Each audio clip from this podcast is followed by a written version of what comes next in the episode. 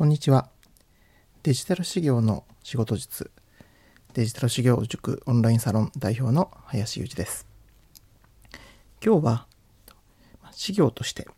継続的にどうしても必要になってくる資格取得のコツ、これについて、えこれからですね、何回かお話をしていきたいと思います。まず、今日はその計画の段階、まあ、勉強をどう進めるかと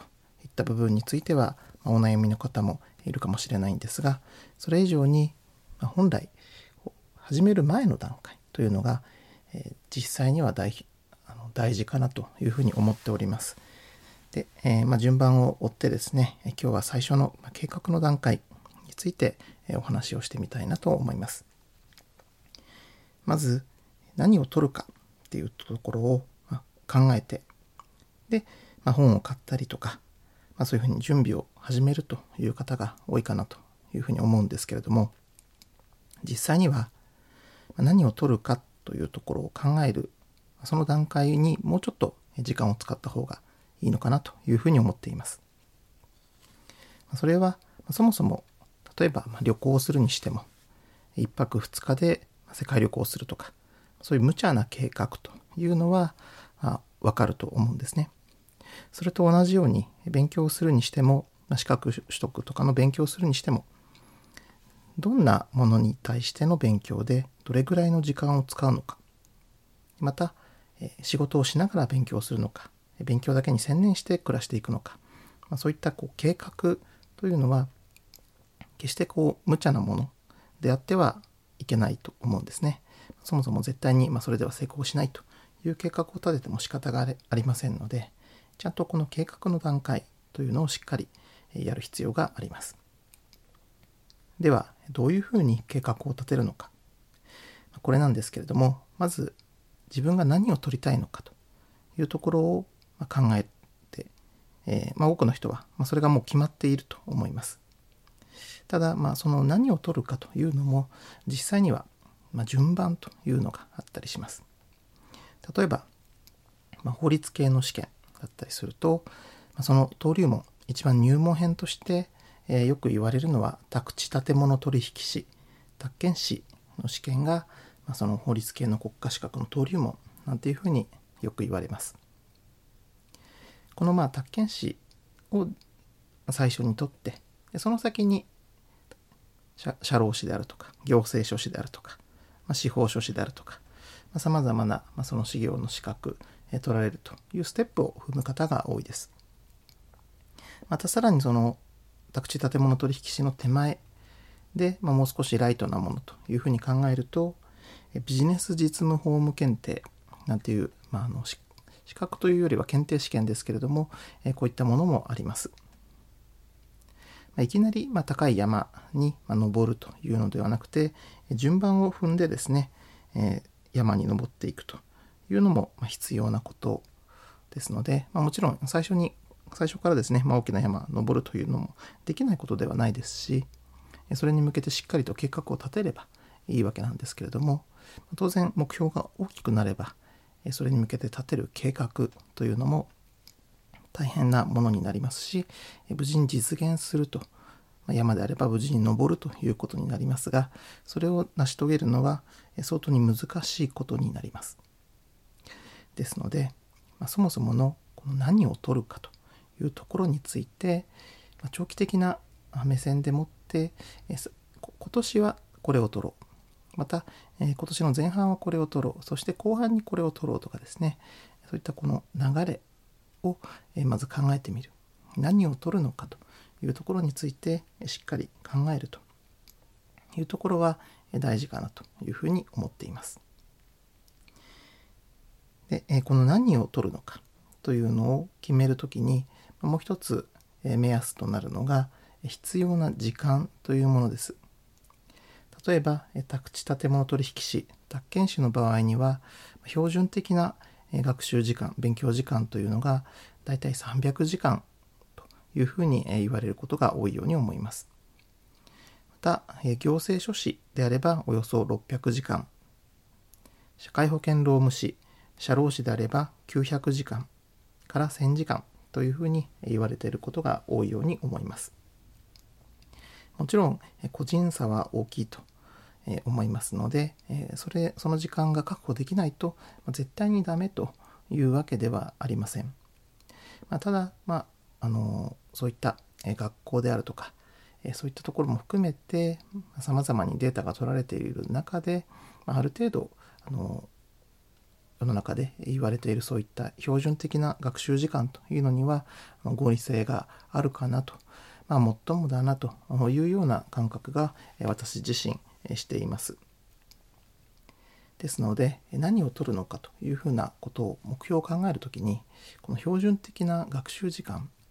これについても合わせて確認をしてその自分が想定している勉強の期間半年なのか1年なのかそれで割ってみてですね、まあ、1日あたりどれぐらい勉強をしなければいけないのか勉強する必要があるのかまた自分の生活の中でそれはできるのか1日1時間2時間3時間そういった時間が捻出できそうかというところをまずこの段階でしっかりと計画を立てるということですね。例えば1時間後に富士山の山頂に到達するということは多くの人はできないわけでしてそれに向けて自分の歩くスピードだったら何時間かかるかなというふうなところ計画を立てて進んでいくことになります。この必要な時間をしっかりと確認をしてでそこから自分の取れる学習のスケジュール期間ですね。そこでま日数とかで割ってみて、ま、1日あたりどれぐらいやる必要があるのか。こういったところを確認するとそれが実際にできるのかそれに向けて、まあ、いろんな調整をねしてみようといったところになると思います。またこの必要時間というのは、まあ、もちろんあの個人差があります。初めてその分野に手をつけるのであれば実際にはもうちょっと時間が必要ということもあるでしょうし逆に例えば私の場合なんかですとさまざ、まな試験を取っていく中でその重複する知識の領域というのがあります。また自分のこうペースというのも分かっていますのでこと、まあ、自分の場合を例にとればおおむねその学習時間の7掛け0.7ぐらいをかけてこれぐらいやれば最低限大丈夫かなと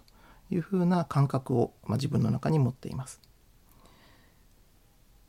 まあ、いきなり、えそれを持つというのは難しいと思いますのでまずは標準的なその学習時間と言われているものこれを意識して勉強するというのが大事ではないかなと思っています。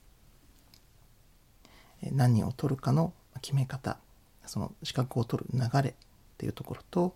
必要な時間を確保するというところなんですけれどもいずれにせよですね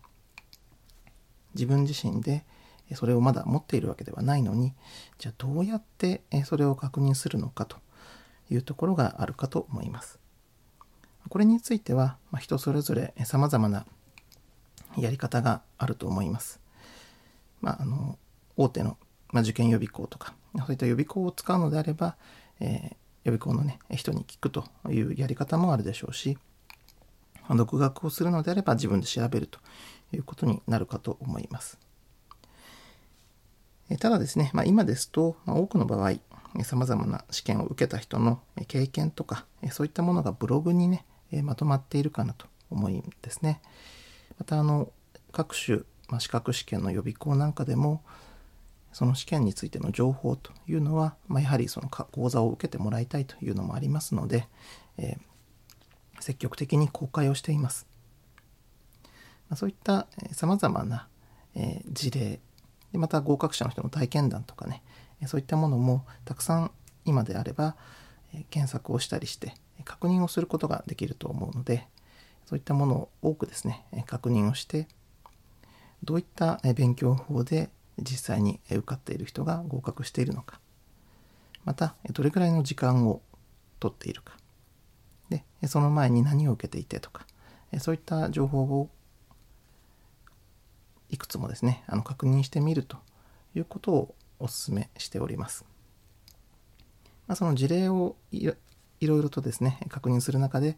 どういった勉強をしたから実際にダメだったとかこれを使ったら成功したこういったさまざまな経験というのを知ることができると思います。ま、これを知らないで自分がですねいきなりそこに突っ込んでしまうと同じような失敗とかをする可能性があるわけなんですけれども先にどういったことをしたのでダメだったとかそういったところを事例をねたくさん探す中で知ることができると思うんですね。でこの事例を探す中で見つけたそういった失敗の事例また成功のコツなんていうものをしっかりと自分の役に立ててそこでえ一歩踏み出すというところにまようやく行くということになるかなと思うんですね。多くの場合試験の勉強というといきなりこう本屋さんに行ってテキストを買うそういったですね、え流れをとってしまうことが多いのかもしれないんですけれども実際にはそうではなくてその手前のところ手前のところでそもそも動き出す前に何をするのか計画の段階というところで結構考える時間というのが必要です。長期的な目線に立ってどういった順番で資格を取るのか。で、え実際に何を今回自分がやるのか。そしてその時間はどれぐらい必要なのか。日々の流れの中でやっていけるのか。こういったところをさまざまな事例を通してブログとかですねさまざまなものを検索して確認をしていただいてでその中で得られる学びというのもありますので失敗のね要因であるとか成功のコツこういったものをまずさまざま確認をしてこれでいけそうだというところまでですね計画をしっかり練るというところが実はですねその成功には非常に大事なところだと思っています。まあ、多くの場合あの極端ではありますけれども、まあ、半分ぐらい半分か半分以上はもうこの計画の段階で成否成功か失敗かというのが決まってしまうのではないかなというふうにも考えているぐらいです。まあ、あの絶対に失敗する計画というのは逆にあると思うんですね。無茶な計画ということです。また